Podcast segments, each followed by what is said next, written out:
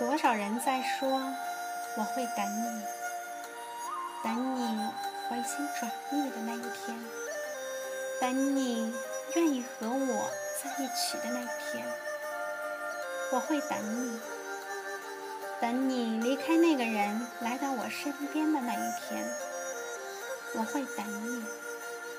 然而，你们可曾知道，世上的爱情没有几分真的。经得起等待，我们都期待喜欢的人给予回应。与其把时间消磨在一个听不见你声音的人身上，不如把那些蜜语甜言说给懂的人听。人生这条路，无论你走到哪里，身后有人追赶你。远方有人回头找你，你是最大的福分。亲爱的听友朋友们，大家晚上好，我是雪儿。今晚我给大家带来的是《你是最好的自己》一书中第二个故事：等待爱情永远是徒劳的。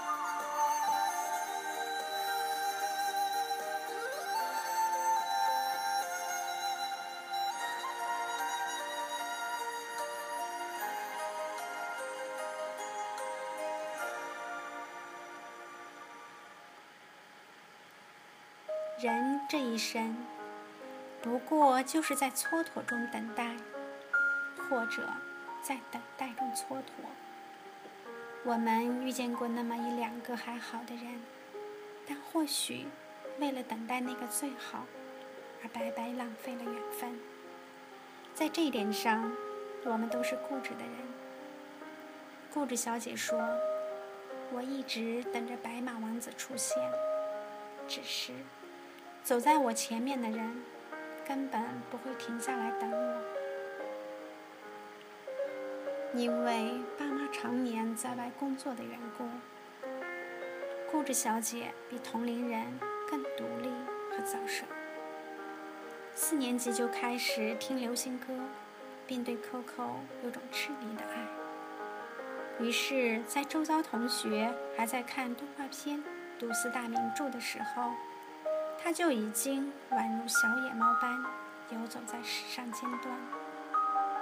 到后来，他活脱儿变成了第二个 Coco，身材凹凸有致，跟谁说话都习惯性放电。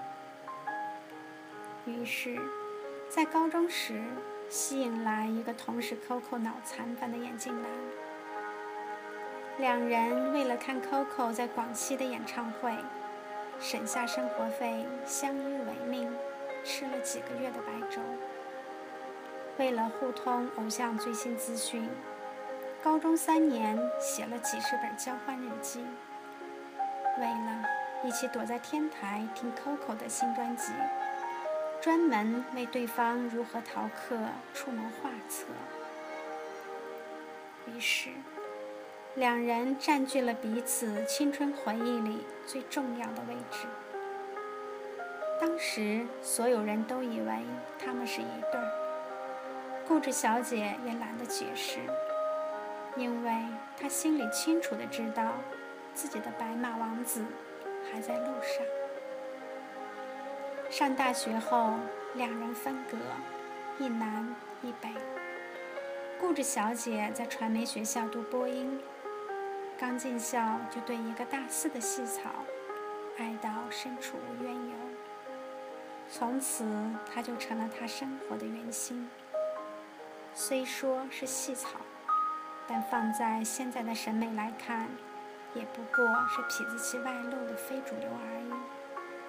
倒是顾着小姐，凭着她对流行音乐的悟性和一身成熟的装扮。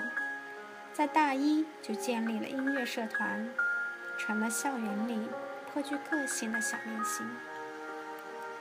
那个时候，固执小姐广纳音乐人才，大二时被学校特许创业，组了自己的工作室，每周有跑不完的演出。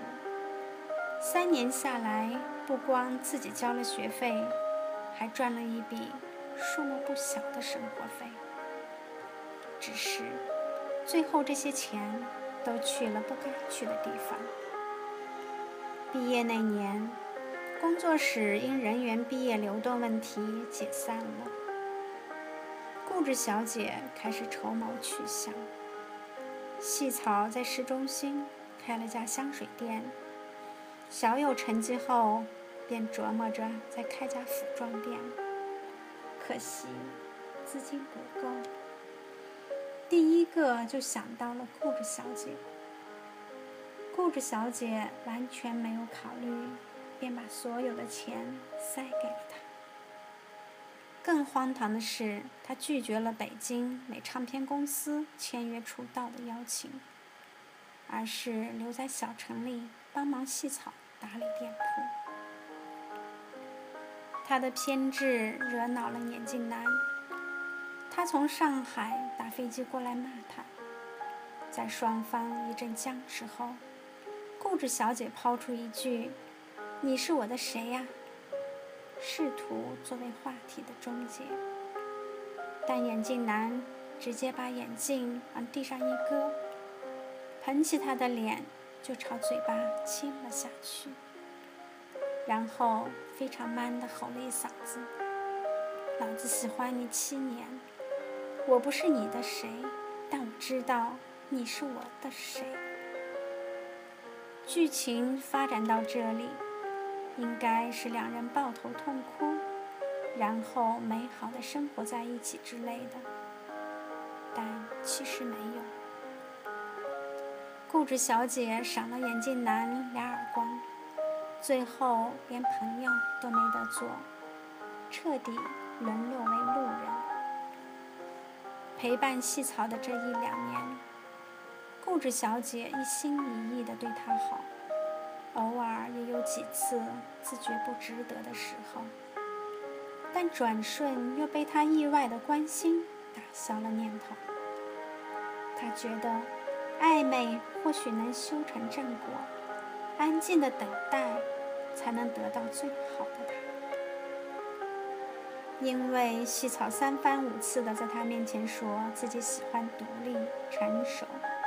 有自己事业的女生，于是，在她的店铺第二年开始盈利的时候，顾着小姐开始有意识的把自己翻唱的歌投给一些小公司，试图做个网络歌手。但简历丢出去都石沉大海了。一次，看到某卫视办了个关于主持人的选秀。于是他偷偷在网上报了名，然后过五关斩六将，拿到了分赛区冠军。准备去上海进行决赛之前，他终于忍不住，跑去服装店跟细草分享这个消息。可是，远远的，他就看见他跟一个女生抱在一起。细草有了女朋友。之前，他对顾志小姐的一切情愫都归零，还霸道的在她面前宣称：“我们一直都是最好的朋友。”几乎为了他背叛了全世界，最后竟落得如此下场。顾志小姐不甘心，试图以一个正牌女友的身份去阻止他们。可真跟细草较起劲来，又失去了立场。是啊，当初甩给眼镜男的那句“你是我的谁呀”，如今也被细草以同样的口吻说出。这个世界上，每当单恋上一个人，就是一次画地为牢的过程。那段时间，他整个人像被风吹散的蒲公英，被时间推着走。偶尔跟在细草和他女友的身后，看他们一起去电影院，一起坐旋转木马，想起以前自己和他关系如此好，他却也从未讲过“我喜欢你”这样的情话。有时候甚至还很严厉。他不喜欢将跟他的合影发到网上，很少在他的 QQ 签名下评论。他的性格很好强，好像谁都无法改变。但现在，他可以如此温柔地对待一个人，他竟然也会收起不可一世的架子，改变自己。他发现，原来他也可以发合照，也可以在博客上记录那些“我爱你”“我想你”的细节。那一刻，固执小姐才恍然，不是他不喜欢你，他只是不够爱你；不是他不想改变，只是你还不够为他、为你改变。收拾好情伤，固执小姐发誓再也不轻易恋爱了。她如约去上海参加了主持人选拔的总决赛。看着别的选手上场，台下亲友团的阵阵欢呼，有些落寞。来不及适应陌生城市的一切，就必须像一个主人一般自信地站在台上。上台前，主持人报完了他的名字后，台下却响起了尖叫声和掌声。写有他名字的灯牌和横幅被高高举起。这如大牌驾到的高规格，让台上所有人傻了眼。他莫名兴奋又疑惑地表演完自己的环节，退场时才看清，众人背后那个默默看着他的眼睛男。他没忍住眼泪，躲到后台哭花了妆。他没拿到冠军，但留在了上海。他因为那次比赛进了娱乐圈，现在拍一些小成本电影，在沿海城市跑一些话剧巡演。这一切都是严静南托朋友关系带给他的。两个单身贵族一起在浦东租了个高级公寓，讨论新电影、圈内的八卦。以及每天放着 Coco 的经典好歌，一下子仿佛回到了高中那三年。眼镜男有次非常自信地对顾着小姐说：“很多男生肯跟女生暧昧的原因只有一个，就是他没那么喜欢你，你只是他排解寂寞的人肉聊天工具而已。”他们的潜意识里一直都在寻找自己最爱的人，一旦遇见了，就能以还是单身汉的身份正式追求他。这番言论让固执小姐拍手叫好，兴奋地叫了几瓶酒上来，喝着喝着，就倒在眼镜男怀里痛哭，对当初扇他耳光道歉，然后。把对细草的埋怨又声情并茂地讲了一遍。从此之后，两人关系更进一步。顾着小姐发现眼镜男非常孝顺，有才气，却是个正能量满满的人。对生活、对未来的人生观、价值观，竟然与他。如此相似，那一刻，他有些动心，但在心底又默默地告诉自己，和他是不可能的。不知道为什么，二零一零年，严静南被公司调去了美国，后来听说找了个老外，于是。